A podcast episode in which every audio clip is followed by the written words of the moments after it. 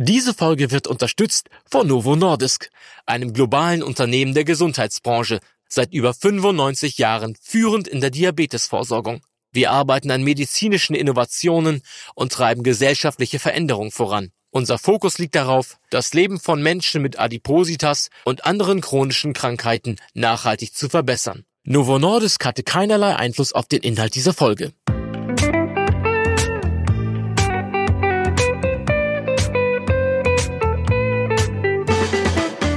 Dr. Med Matthias Riedel talkt ist Ihr Ernährungspodcast ohne schlechtes Gewissen. Welche Ernährungsweise ist wirklich gesund? Und wie kann ich mit meiner Ernährung Zivilisationskrankheiten entgegenwirken? Was sollte ich essen, wenn ich Übergewicht habe oder bereits zum Beispiel an Diabetes erkrankt bin?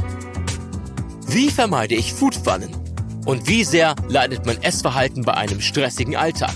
Und wie kann ich mich nicht mit Diäten plagen? Ernährungsdoc Dr. Riedel hat die Antworten. Der ernährungsmedizinische Kopf des Magazins ist dich gesund. Dr. Med Matthias Riedel gibt Ihnen in jeder Folge Tipps und Tricks für die tägliche ausgewogene und gesunde Ernährung.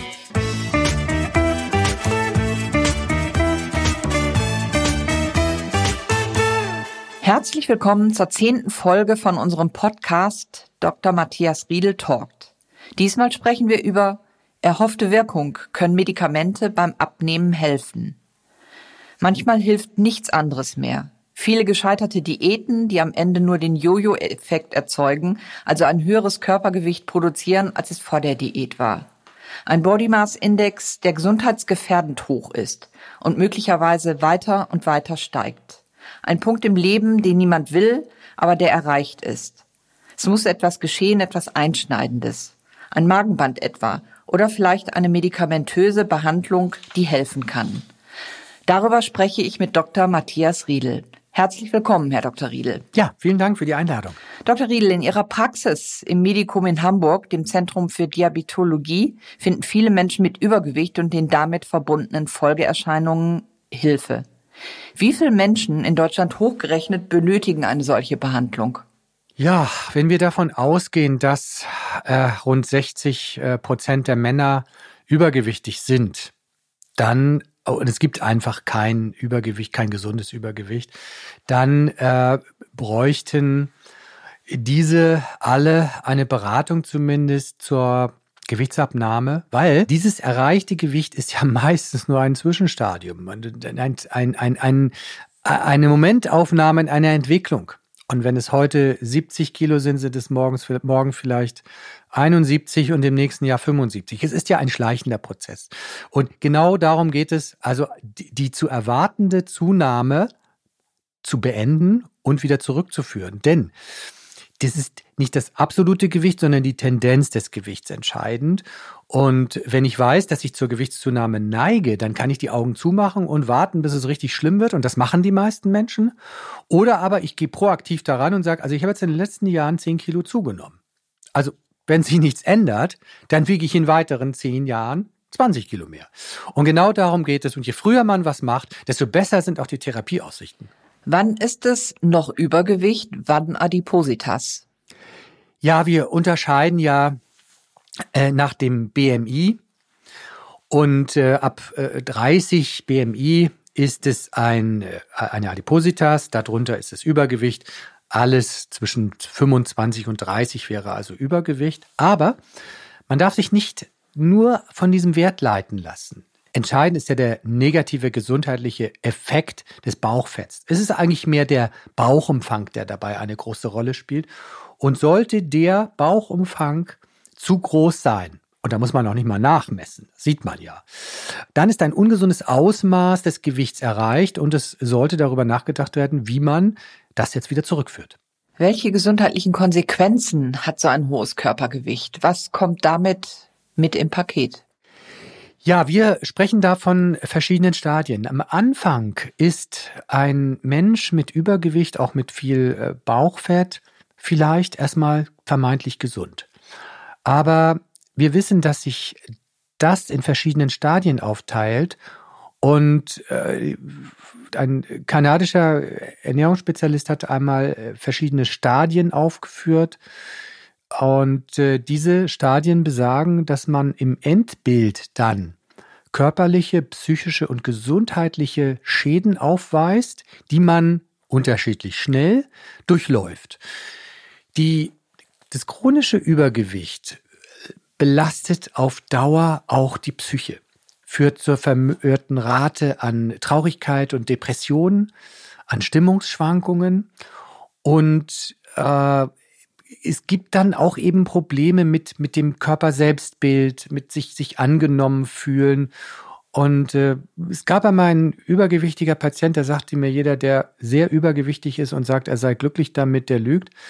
Ich möchte dem auch zustimmen, zumal in unserer Gesellschaft Übergewichtige sehr stark diskriminiert werden. Eine Diskriminierung, die bei aller politischen Korrektness in Deutschland, die ja tatsächlich wirklich hochkocht, überhaupt nicht beachtet wird. Es werden übergewichtige Menschen munter diskriminiert und sie leiden darunter und keiner tut was. Es ist einfach die fehlende Lobby und äh, aber das ist auch eben ein Effekt dessen, dass Menschen ausgegrenzt werden, wenn sie übergewichtig werden und das führt verstärkt natürlich auch das Leiden.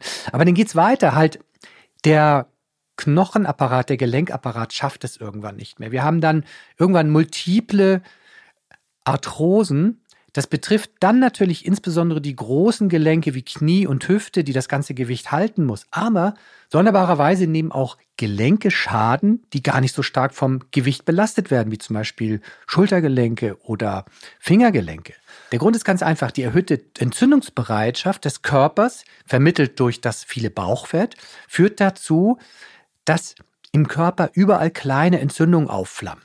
Wir sehen das, dass wir Entzündungswerte haben bei sehr starkem Übergewicht, teilweise wie bei einer Lungenentzündung. Das merkt man nicht, weil es überall verteilte Schauplätze sind. Das ist möglicherweise ein bisschen in der Bauchspeicheldrüse, in dem einen oder anderen Gelenk und ein beschädigtes Gelenk wird durch so eine stille Entzündung erst richtig wehtun. Ja? Also eine Arthrose wird dann richtig schlimm, wenn der Körper auch eben zu starker Entzündung neigt. Und äh, das sind dann Auswirkungen, diese stille Entzündung, diese, diese beschleunigte stille Entzündung, die wirkt dann sich auf alles im Körper aus. Beispiel die Leber. Unser zentrales Stoffwechselorgan. Sie verfettet, sie neigt zu einer erhöhten Rate an Krebs, die Funktion nicht mehr so gut, man fühlt sich schlapp und matt. Manche Menschen berichten auch über einen Oberbauchdruck. Ja, natürlich, weil die Leber sich aufs zwei, drei, vierfache vergrößert. Das ist ein enormer Platz, den die dann einnimmt. Und wer so eine Fettleber mal gesehen hat, die ist dann nicht mehr so rötlich, sondern sie ist dann einfach gelb, gelb wie Fett, weil dieses Fett eingelagert wird und vermindert die Funktion der Leber. Es kann später dann auch zu einem zirrhotischen Umbau, also zu einem Einbau von Fasern kommen. Am Ende ist es so, dass in Amerika die häufigste Ursache für das Leberversagen mittlerweile nicht der vermehrter Alkoholgenuss oder eine Hepatitis ist, eine infektiöse, sondern tatsächlich das Übergewicht. Wir sind da den Amerikanern hart auf den Fersen, da kommen wir auch noch hin.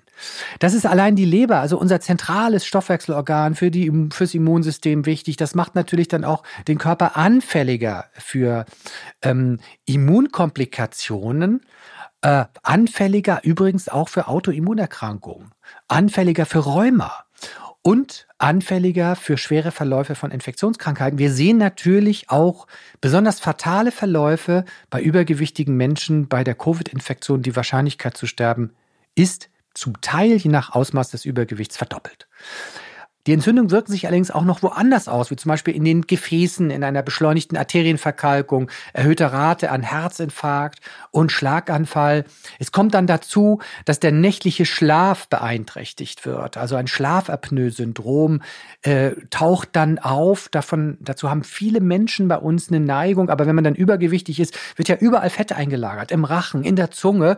Das Ganze fällt dann zusammen und es führt zu Erstickungsanfällen in der Nacht. Jeder zweite Deutsche hat ein Schlafapnoe Schlafapnoe-Syndrom, das wiederum mit der Wahrscheinlichkeit für einen nächtlichen Bluthochdruck und Herzinfarkte vergesellschaftet ist und gleichzeitig den Appetit auch noch steigert durch die schlecht geschlafene Nacht. Nicht? Von der vermehrten Rate an der Unfallhäufigkeit im Straßenverkehr durch die Müdigkeit am Tage einmal ganz abgesehen. Nicht? Das sind dann die Menschen, die sieht man in jeder Veranstaltung sitzen, die schlafen einfach nach wenigen Minuten bei der Veranstaltung ein. Das ist kein böser Wille und das ist auch keine geistige Schwäche. Die können einfach nicht. Die haben in der Nacht einfach schlecht geschlafen, weil sie Erstickungsanfälle hatten. So betrifft es letztlich alle Organe. Wir wissen auch, dass die Niere schneller versagt und sehr stark unter dem Übergewicht leidet. Wir wissen, wenn wir Menschen mit einer Magenverkleinerung behandeln oder wenn sie stark abnehmen, verbessert sich die Nierenfunktion und die Wahrscheinlichkeit für Niereninsuffizienz wird geringer. So können wir eigentlich den gesamten Körper einmal durchgehen. Wir haben eine erhöhte Rate an Depressivität, wir haben eine erhöhte Rate an, an Demenz. Äh, das betrifft dann auch direkt das Gehirn und ähm, es ist eigentlich nahezu jedes Organ in irgendeiner Form beteiligt und deshalb rate ich dazu, Übergewicht und wenn es dann auch noch zunimmt, als chronische Erkrankung zu behandeln, die behandelbar ist, die auch geheilt werden kann, ja. Aber wenn man nichts tut, bleibt sie chronisch, ist sie chronisch, progredient, wie wir sagen, also chronisch fortschreitend und führt zum Verlust von Lebensjahren und zum Verlust von Lebensqualität und gesunden Jahren. Und wie kann ich dieses Thema angehen, das ja auch ein, äh, wie Sie sagten, ein gesellschaftliches Thema ist, was, äh, um wieder ähm, ernährungspolitisch zu sprechen, gleichzusetzen ist mit Rassismus. Es sind die Dinge, die wir sehen. Ja. Wir sehen einen dicken Menschen, wir urteilen umgehend, wir sehen einen schwarzen Menschen, wir urteilen umgehend. Das ist, glaube ich, gleichzusetzen. Es ist etwas, dem man nicht entkommt, weil es zu sehen ist. Richtig. Es ist Schubladendenken. Ich sage es jetzt mal positiv. Ähm, aber es ist in der Folge tatsächlich total negativ. Sogar Kinder haben in psychologischen Tests äh, Übergewicht eher mit negativen Attributen assoziiert. Das wird dann eher mit Haltlosigkeit äh, und ähm, Unzuverlässigkeit und Faulheit verbunden, was ja nicht stimmt. Und äh, das Problem ist, dass das Menschen mit Übergewicht auch in die Isolation treibt und ähm, also tatsächlich eine schwere Bürde ist, wir brauchen in der Gesellschaft ein Umdenken, wir brauchen ein Umdenken, das sind Menschen, die brauchen Hilfe und keine Diskriminierung, weil wenn sie Diskriminierung erfahren, dann macht man es noch viel schlimmer und es gibt überhaupt keinen Grund, jemanden zu diskriminieren.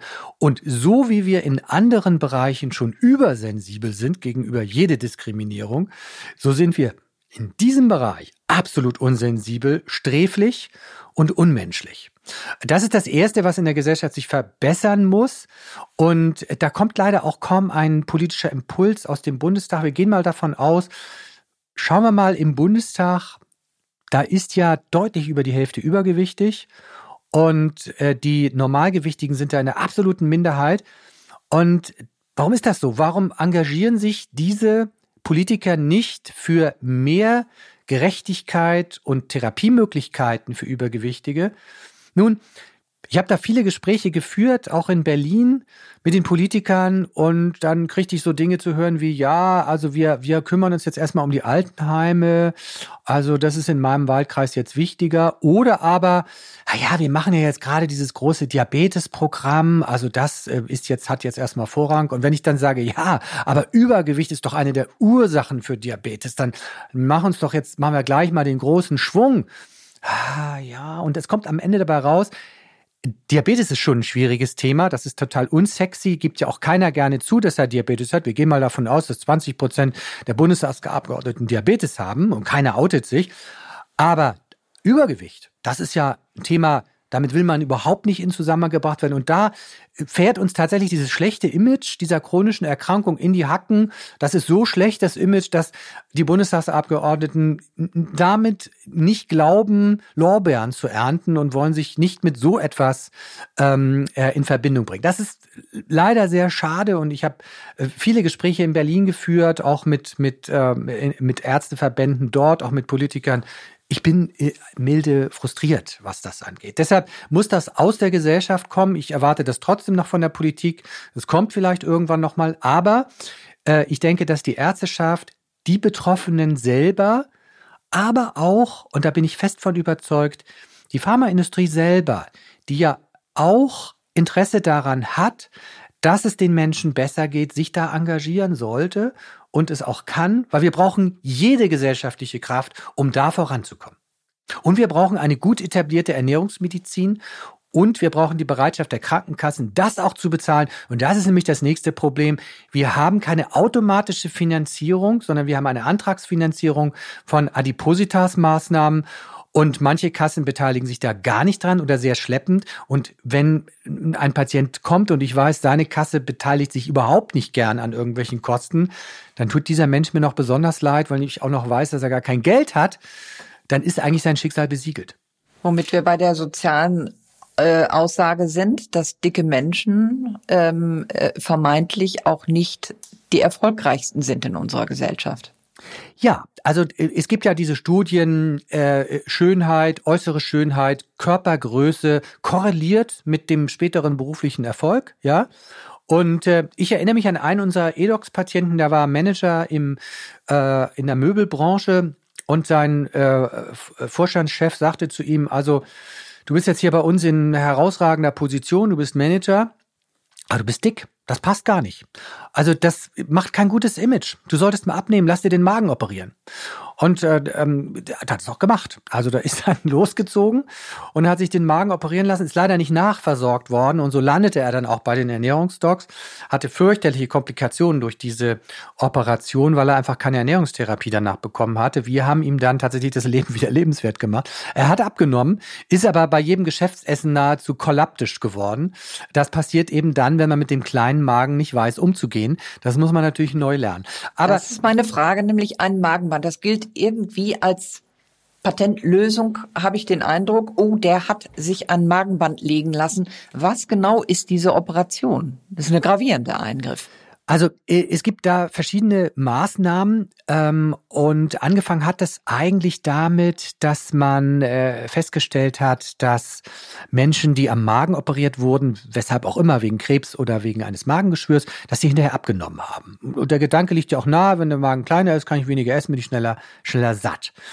Äh, dann hat man diesen Magen in den Fokus gerückt und hat erstmal versucht, ihn kleiner zu machen, indem man ihn mit einer Schelle versehen hat, die man aufpumpen konnte. Und dadurch hat man Teile des Magens abgeschnürt. Nicht so, dass das abgestorben ist, aber abgeschnürt und hat den Magen künstlich kleiner gemacht. Äh, dieses Band muss dann irgendwann auch wieder entfernt werden und es kann auch nicht dauerhaft drin bleiben. Aber man hat mit diesem Magenband, also mit der vorübergehenden Verkleinerung des Magens, schon Erfolge gehabt. Die sind jetzt nicht so gewaltig. Deshalb spielt die Magenbandlegung, was ja schon ein kleiner invasiver Eingriff ist, mit entsprechenden Komplikationswahrscheinlichkeiten, aber er ist wieder rückführbar. Das spielt heute eine relativ geringe Rolle. Die Rate der Magenbandoperationen ist äh, eher klein und bleibt auch auf kleinem Niveau.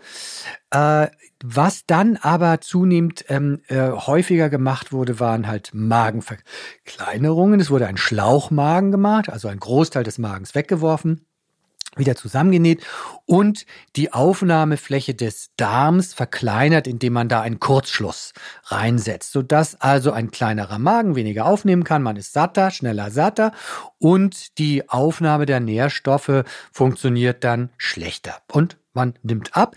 Leider werden auch günstige, für uns wichtige Nährstoffe schlechter aufgenommen.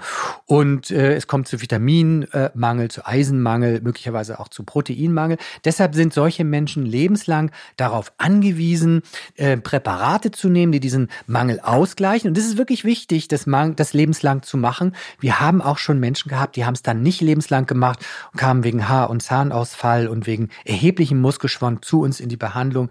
Das ist ein Problem der Nachsorge. Die Nachsorge ist in Deutschland nicht richtig geregelt. Das liegt auch daran, dass man die Ernährungsmedizin noch nicht so richtig akzeptiert hat und dass es auch kein Register gibt. Die Krankenkasse sollte eigentlich auch ein Interesse daran haben, ihre operierten Patienten regelmäßig aufzufordern, zum Arzt zu gehen und es muss diese Nachsorge verpflichtend sein. Wir wissen, dass die Nachsorgen zunehmend seltener gemacht werden, sind es im ersten Jahr noch deutlich über 90 Prozent. Dann schwindet das langsam und die Menschen verschwinden und drohen dann äh, an Mangel Mangel äh, Schäden zu nehmen.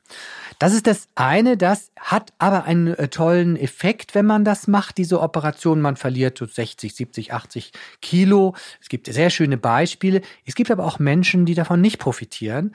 Und die danach erst abnehmen und dann wieder zunehmen und genauso viel wiegen wie vorher. Und dann, muss man sagen, mit einem operierten Magen, der nicht mehr richtig funktioniert.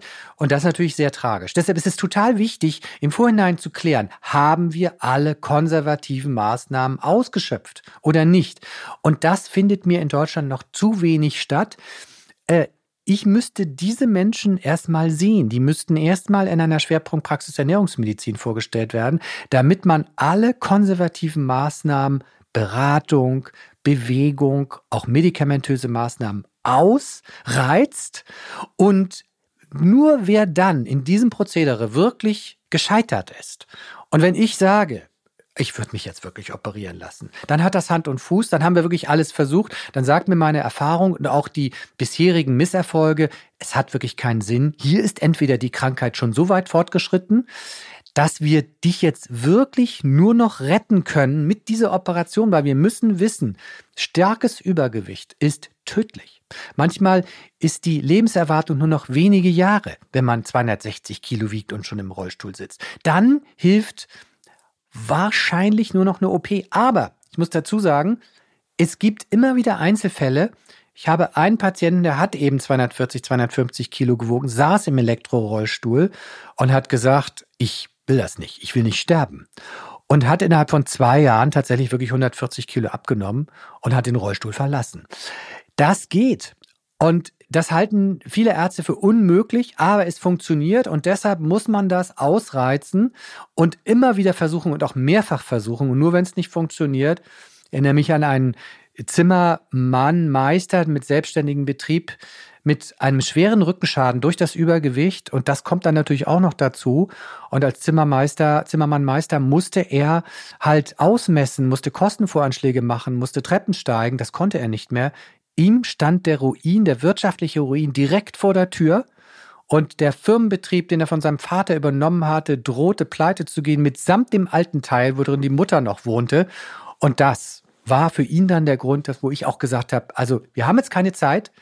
Der Rücken geht dahin. Es muss jetzt losgehen. Jetzt muss es los. Und die Kasse hat dann auch schnell reagiert. Ich habe da angerufen und habe gesagt, hier kommt es auf die Woche an wir müssen das jetzt machen, äh, wir haben nicht mehr die Zeit. Das kommt halt dabei raus, wenn man das so lange hinschleppt, wenn die Menschen mit Übergewicht zu spät in professionelle Betreuung kommen. Und deshalb mein, meine, meine dringende Bitte, frühzeitig Kontakt aufnehmen, schon bei wenigen Kilo Übergewicht, gerade wenn man, und das sieht man ja, aus einer Familie, einer Dynastie kommt von Übergewichtigen. Ich habe gestern den Enkel von ähm, Helmut Kohl in der Zeitung gesehen. Und ganz ehrlich, ja, die, die Ähnlichkeit äh, liegt ihm im Gesicht. Er wog aber mit 24 Jahren so viel schon wie Helmut Kohl am Ende seiner Karriere. Und Helmut Kohl war mit 50 noch nicht richtig übergewichtig. Und das ist halt das Problem, wenn man aus so einer Dynastie kommt, dann weiß man, welches, welche Bürde man genetisch auch hat, welche Neigung man hat und welche Ernährungsgewohnheiten. Und dann muss man früh reagieren. Diese Folge wird unterstützt von Novo Nordisk. Sie leiden unter starkem Übergewicht? Besuchen Sie unsere Webseite www.meinwegzumwunschgewicht.de und erfahren Sie hier mehr über die verschiedenen Behandlungsmöglichkeiten, welche Sie mit einem Arzt besprechen können. Den Link finden Sie in den Show Notes.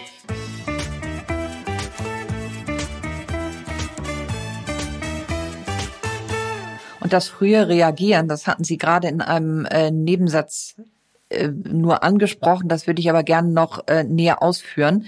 Ähm, alles, was vorher passiert, bevor wirklich diese dramatischen äh, Dinge ins Haus stehen oder äh, sich in die, in die eigene Biografie fräsen.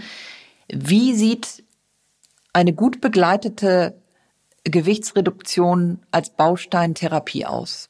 Genau, das ist wichtig. Äh, das, das sollte man wissen, weil wenn ich zum Kardiologen gehe, dann weiß ich, der macht ein EKG und vielleicht auch eine Sonographie des Herzens, alles gut, da muss man nicht viel reden. Wenn ich zum Hals, Nasen, Ohrenarzt gehe, dann mache ich den Mund auf und wenn er sagt hinterher zweimal eine, ist das alles klar, da muss man nicht viel reden, das ist alles klar. Mandelentzündung, Antibiotikum, fertig. Wenn ich zum Ernährungsmediziner gehe oder wenn ich Adipositas behandeln will, dann geht das nur in einem zertifizierten Zentrum, Menschen, die damit Erfahrung haben, in einer Schwerpunktpraxis Ernährungsmedizin, davon gibt es 100 100. Die kann man nachlesen beim, bei der Homepage des Bundes Deutscher Ernährungsmediziner www.bdem.de. Da bin ich auch äh, Vorstandsmitglied und setze mich auch dafür ein, dass es mehr von solchen Praxen gibt, weil mit 100 kriegen wir Deutschland nicht versorgt. So, also da muss man hin und was macht der dort? Das ist ganz wichtig. Man macht erstmal eine ganz ausführliche Anamnese, ein ganz ausführliches Gespräch. Das braucht mindestens eine halbe Stunde. Da geht es darum, welche Medikamente werden genommen, welche Untersuchungen wurden genommen, wie sieht es mit der Psyche aus? Gibt es ein Schlafapnoe-Syndrom? Gibt es schon Erkrankungen, die wir beachten müssen? Gibt es Medikationen, die die Gewichtsabnahme behindern, die man verbessern kann? Können wir die Medikation umstellen? Sollten wir den Psychotherapeuten mit dazu holen, weil es möglicherweise eine Essstörung gibt? Gibt es Depressionen? Das ist auch immer eine Erschwernis von, äh, äh, von einer Gewichtsabnahme oder liegt eine Parodontitis vor? Viele Menschen wissen gar nicht, dass die Neigung bei Parodontitis zu Übergewicht besonders groß ist. Äh, das muss man alles behandeln oder auch eine Speiseröhrenentzündung kann auch ähm, eine Folge des Übergewichts sein, aber auch gleichzeitig auch äh, das Übergewicht fördern. Solche Dinge werden da erhoben. Dann muss einmal ein Ernährungs Protokoll gemacht werden. Das ist sozusagen das EKG des Ernährungsmediziners, weil wenn wir uns jetzt darüber unterhalten, was ich gestern gegessen habe, dann habe ich im Zweifel die Hälfte vergessen, aber von vorgestern weiß ich schon gar nichts mehr. Und vieles erzählt man auch nicht. Wir nennen das sozusagen ähm, äh, die, die, die, die, ja, die unbewusste Vergesslichkeit. Das heißt, wir brauchen ein Ernährungsprotokoll, das aktiv ausgefüllt wird. Ich rede mein Essen hübsch. So, richtig. Man, man erinnert sich ja an die, an die, an die bösen Taten nicht so, oder? Also ich nicht. An meine, an das, was ich falsch gemacht habe, habe ich meistens nicht so eine gute Erinnerung. Aber okay, wir brauchen sozusagen die Details und jedes Detail ist wichtig. Das gucken wir uns ganz genau an. Das wird ausgewertet mit dem Computer und nochmal händisch. Darüber wird gesprochen. Und wenn wir das Ernährungsprotokoll sehen, dann wissen wir manchmal, manchmal schon auf den ersten Blick, aha, ist ein Snacker, hält die Pause nicht ein, oh, Kohlenhydratanteil stimmt nicht, Proteine nicht, Gemüseanteil falsch, Zucker gigantisch nach oben. Also es gibt viele, viele, viele Gründe, die wir da sofort sehen. Und dann geht es ins Coaching und das machen eben meine Kollegen von der Ernährungstherapie, die Diätassistentin äh, und Diätassistenten und die Ökotrophologen, das sind die Ernährungswissenschaftler.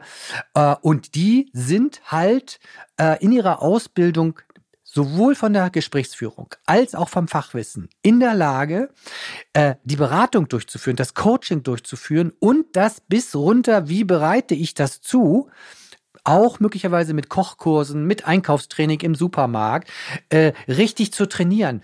Warum muss dieses Coaching erfolgen? Weil wenn man mir jetzt, ich nehme mal das Beispiel vom Steuerberater, wenn mir der Steuerberater erklärt, wie ich jetzt meine Steuererklärung zu machen habe, dann nick ich brav und wenn ich dann am Schreibtisch sitze, weiß, wie war das jetzt noch? Setzt die Generalamnesie zu diesem Thema So ist ein. das, ja. Oder wenn ich jetzt irgendwas am Auto reparieren soll und ich gucke in die Gebrauchsanweisung, okay, ich habe es gelesen, ich habe es verstanden und dann stehe ich mit dem Schraubenzieher da und sage, oh, Moment, was, hier, was jetzt zuerst? Ne? Und dann schraube ich doch das Falsche ab, es bricht alles zusammen. Das kennt man, wenn man irgendwas repariert und am Ende ist das völlig zerstört, was man da reparieren wollte. Ne? Man kriegt es nicht mehr zusammen. Also so ist das auch auch jeder, der in seinem Beruf etwas Neues erlernen will, dem kann man das sagen, theoretisch, aber Learning by Doing und diese Betreuung, das macht jeder Betrieb auch so, wenn er einen Lehrling einarbeitet, der kriegt einen Mentor und genau das machen wir auch. So, das sind vier, fünf Termine, die werden auf Antrag bei der Krankenkasse auch genehmigt. Manche Kasse zahlen 100 Prozent, manche zahlen weniger, aber wir müssen diesen Antrag stellen. Hier wäre es schön, es wäre automatisch so, aber im Prinzip sind die Kassen wirklich so weit, dass sie sagen, wir genehmigen das alles. Ja, in seltenen Fällen gibt es da mal Probleme. Und dann sind es vier, fünf Coaching-Termine. Dann gucken wir. Bei Adipositas ist es halt so, da müssen wir manchmal nochmal so ein Set machen. Und bei jedem Misserfolg, das sage ich auch gleich, bei jedem Misserfolg bitte wieder kommen. Es gibt keine Schimpfe. Wir nehmen jeden so, wie er ist. Wir gucken, was waren die Ursachen und betreuen ihn. Und am Anfang ist die Gewichtsabnahme besonders gut. Äh, nachher wird sie schlechter. Es gibt Rückfälle, die gehören zum Leben dazu. Kein Grund für Traurigkeit. Dafür sind wir ja da. Und hier zeigt es sich eben, dass Adipositas eine chronische Erkrankung ist. Das heißt, sie braucht auch chronische Betreuung. Wer also glaubt, ich gehe da jetzt hin und lass mir das wegmachen, der hat die falsche Vorstellung davon. Das heißt, Natürlich haben wir Menschen, bei denen ist Adipositas weg und ein für alle Mal, für immer. Und die sind auf der richtigen Spur. Aber das ist eher die Ausnahme und wir erreichen nicht immer minus 30, 40, 50 Kilo. Besondere Hilfsmittel, die wir dabei haben, und das ist ganz wichtig, die Ernährungstherapie ermöglicht uns tatsächlich, Patienten bei uns nehmen im Schnitt schon 10, 15 Kilo ab. Ähm, aber wenn wir jetzt 50, 60 Kilo abzunehmen haben, dann sind 15 Kilo nicht genug. Vielleicht schafft man das in den nächsten Jahren. Wir haben Patienten, die das auch geschafft haben, die in zwei Jahren dann wirklich 70, 80 Kilo abgenommen haben oder mehr, ja.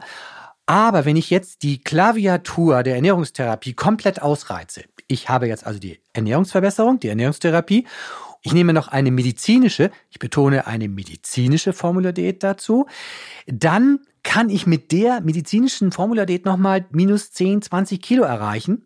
Das kommt zu meinen minus 10, 15 Kilo dazu. Dann sind wir jetzt schon bei 30, 40 Kilo vielleicht.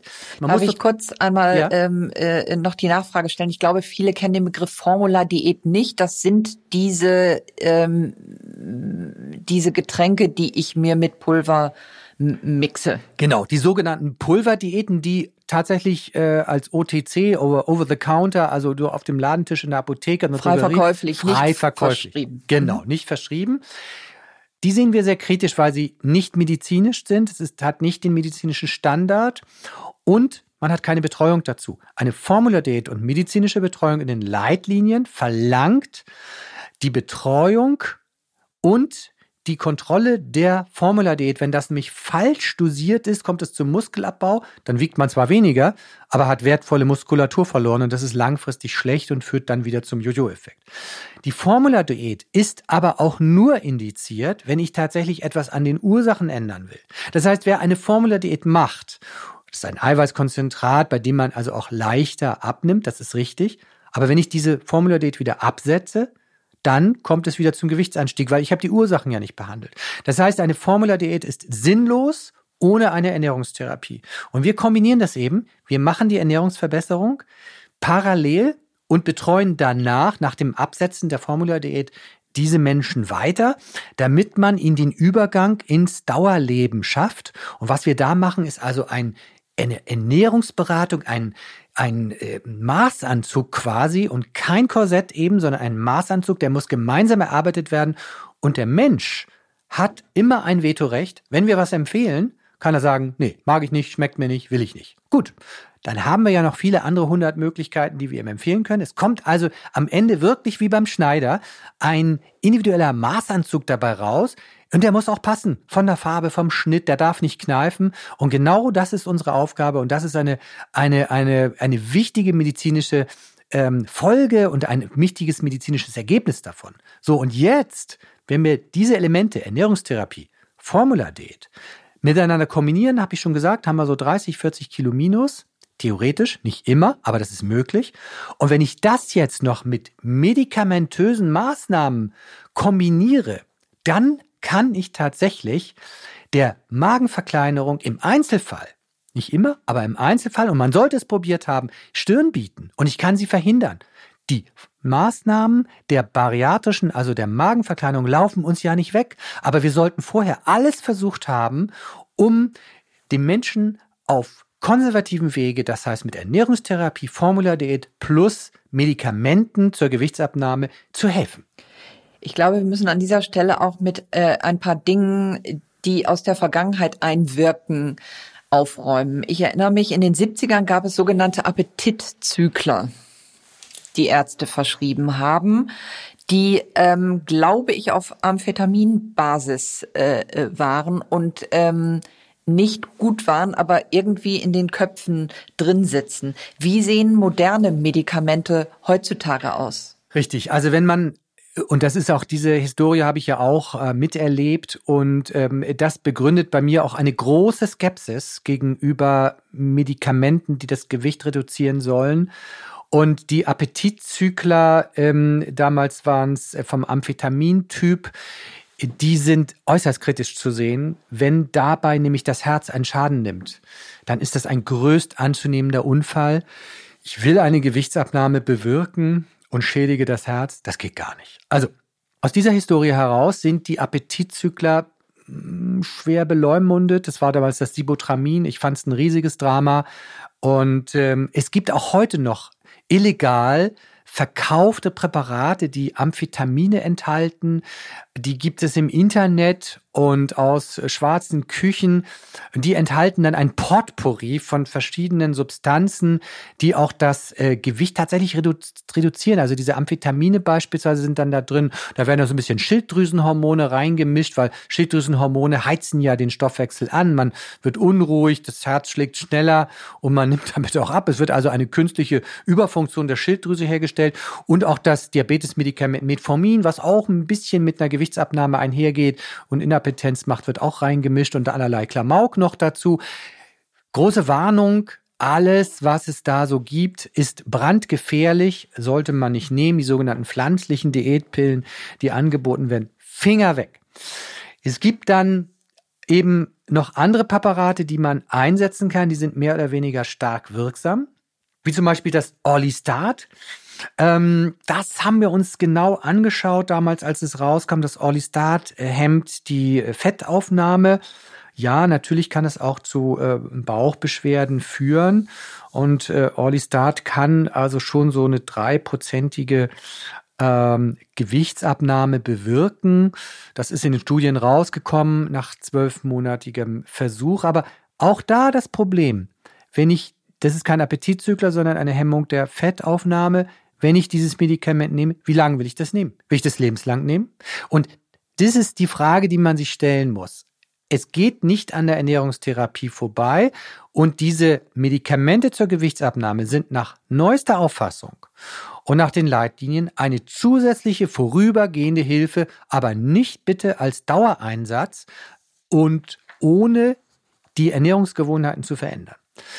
Es gibt dann noch äh, andere äh, Präparate, die halt, äh, und das ist das Problem, die appetitzügelnd wirken und äh, die gehören letztlich auch so zu den amphetaminartig wirkenden Substanzen.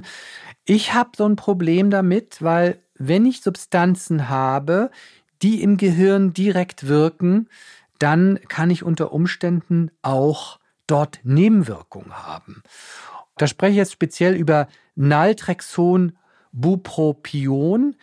Das ist eben ein äh, Präparat, das ähm, im, äh, in der Suchttherapie äh, verwendet wurde und damit auch eben in der Raucherentwöhnung Anwendung fand und äh, bei der Behandlung von schweren Depressionen. Und das ist natürlich so ein Bereich, wenn ich hier in der Psyche mitmische, dann muss ich nämlich wundern, wenn es auch dort zu Nebenwirkungen kommt und es gab eben da schon zentralnervöse Nebenwirkungen, die zu Todesfällen geführt haben. Und da hört für mich der Spaß auf, wenn ich ein Präparat habe, das tödliche Nebenwirkungen haben kann und ich es nur zum Abnehmen brauche, dann ist das für mich kein Präparat der Wahl und ich würde davon abraten, zumal es eben auch nur vorübergehend eingesetzt werden kann und ich muss mir sowieso was überlegen. Anders ist es eben bei der Ernährungstherapie, anders ist es bei der Formula-Diät, die hat keine gefährlichen Nebenwirkungen und die sollte ich auch anwenden. Es gibt aber eine neue Präparateklasse, die tatsächlich sehr, sehr erfolgversprechend sind. Und dieses Präparat kenne ich als Diabetologe als Medikament aus der Diabetestherapie und es ist das Liraglutid. Für mich war es eine der größten Innovationen in der Diabetologie. Und äh, das Liraglutid funktioniert so, es imitiert ein Darmhormon bei uns im Körper, das im Darm ausgeschieden wird. Und dieses Darmhormon das ist die sogenannte Klasse der Inkretine. Äh, diese Inkretine wirken in der Bauchspeicheldrüse und fördern da die Ausschüttung der Insulinwirkung und wirken im Kopf und geben dort die Information ab, du hast gegessen, du bist jetzt mal satt. Diese beiden Effekte haben es für die Diabetestherapie als ideal erscheinen lassen, weil wir einmal den Blutzucker senken konnten. Und das Tolle war, der Blutzucker wurde nur so weit gesenkt, bis er im Normalbereich war. Es gab also keine Unterzuckerungen. Das ist die ideale Alternative für Insulin, was ja dick macht. Aber darum geht es jetzt hier nicht. Es geht hier darum auch, was meldet es im Gehirn? Und es meldet im Gehirn einfach Sattheit. Und diese Sattheit führt natürlich dann auch dazu, dass es in der Folge zu einer doch beträchtlichen Gewichtsabnahme kommt. In den Studien sehen wir so 5,4 Prozent. Das hört sich jetzt irgendwie nicht doll an, aber wir wissen, dass manche darauf gar nicht gut reagieren. Die vertragen es nicht, weil ihnen diese Sattheit eher als schwere Übelkeit vorkommt, Weil wir kennen es alle. Wenn wir satt sind, können wir satt sein, wir können pappsatt sein, wir können so pappsatt sein und es uns übel ist. Und das empfinden manche Menschen auch so. Und dann sagen sie, nee, oh Gott, das halte ich nicht aus. Das kann sein. Diese Nebenwirkung lässt mit der Zeit nach, wenn man sich Zeit lässt und wenn man das auch versteht, das ist Teil der Wirkung. Also ich würde es immer versuchen, doch weiterzunehmen. Diese Nebenwirkung wird geringer weil der positive Effekt eben einfach da ist. Und wir sehen Menschen, die haben diese Nebenwirkung kaum. Und wir sehen Menschen, die nehmen 10, 12, 13, 14 Kilo damit ab oder sogar mehr. Und wenn Sie vorher Insulin hatten, dann sogar noch stärker, weil natürlich Insulin lässt das Gewicht steigen und das Liraglutid lässt es senken. Und nun gibt es dieses Präparat eben auch für die Behandlung von Übergewichtigen ohne Diabetes. Und das ist für mich schon ein Meilenstein. Und während ich sonst immer sehr, sehr skeptisch bin gegenüber Krücken, medikamentösen Krücken bei der Gewichtsabnahme, besonders wenn sie gefährliche Nebenwirkungen haben, das kommt für mich gar nicht in Frage, sehe ich hier diese gefährlichen Nebenwirkungen nicht. Und ich weiß eben auch aus der Diabetestherapie, dass diese Präparate sehr sicher sind und sogar helfen, den Blutdruck zu reduzieren. Sie vermindern das Leberfett, sie vermindern das Fettgewebe im Bauchraum und sie reduzieren die Wahrscheinlichkeit für Infarkte. Also wir sprechen hier jetzt nicht über negative Nebenwirkungen, sondern für Nebenwirkungen, die positive Effekte darstellen. Und deshalb sehe ich das Risiko für den Einsatz dieser Inkretinmimetika, so heißen die, in diesem Fall ist das Liraglutid, äh, als sehr, sehr, sehr erfolgversprechend. Und wenn ich das jetzt genialerweise kombiniere mit einer professionellen Ernährungstherapie, mit einer professionellen Analyse, mit einer medizinischen Formuladiät und dann noch parallel mit einem Inkretinmimetikum wie das Liraglutid, dann habe ich die Möglichkeit, im günstigsten Fall, ich verspreche das nicht, aber das ist durchaus möglich, im günstigsten Fall, wenn alles gut läuft, 50, 60 Kilo abzunehmen und das ohne den Magen angetastet zu haben. Ich würde dann natürlich, wenn die Ernährungstherapie gut gegriffen hat und dieser Ernährungsmaßanzug sitzt und passt, das auch wirklich funktioniert, die Bewegungsverhältnisse sich verändert haben, dann nehme ich diese Medikamente wieder raus, dann muss ja auch die Formula-Diät rausgenommen werden und dann geht es auf die lange Distanz und das natürlich ein kritischer Moment. Was passiert, wenn ich die Krücken wegnehme? Läuft der Mensch jetzt mit dem besseren Gewicht alleine weiter? Es wird zu einem leichten Gewichtsanstieg kommen, aber wenn beide Seiten gut waren, Patient wie auch der Ernährungstherapeut, der Ernährungsmediziner, dann hat das Erfolg tatsächlich auf eine dauerhafte Lösung. Und wenn nicht, dann gibt es nochmal wieder die Möglichkeit eines vorübergehenden Einsatzes, einer Formuladiät, einer Ernährungstherapie oder auch des Inkretinmimetikums. Das ist für mich in der Kombination dieser Module jetzt auch erstmalig eine echte Alternative, die wir vor einer Magenverkleinerung wirklich ausreizen sollten. Und das wird, das muss ich so sagen, leider in Deutschland noch viel zu wenig gemacht. Ich würde es vorschreiben.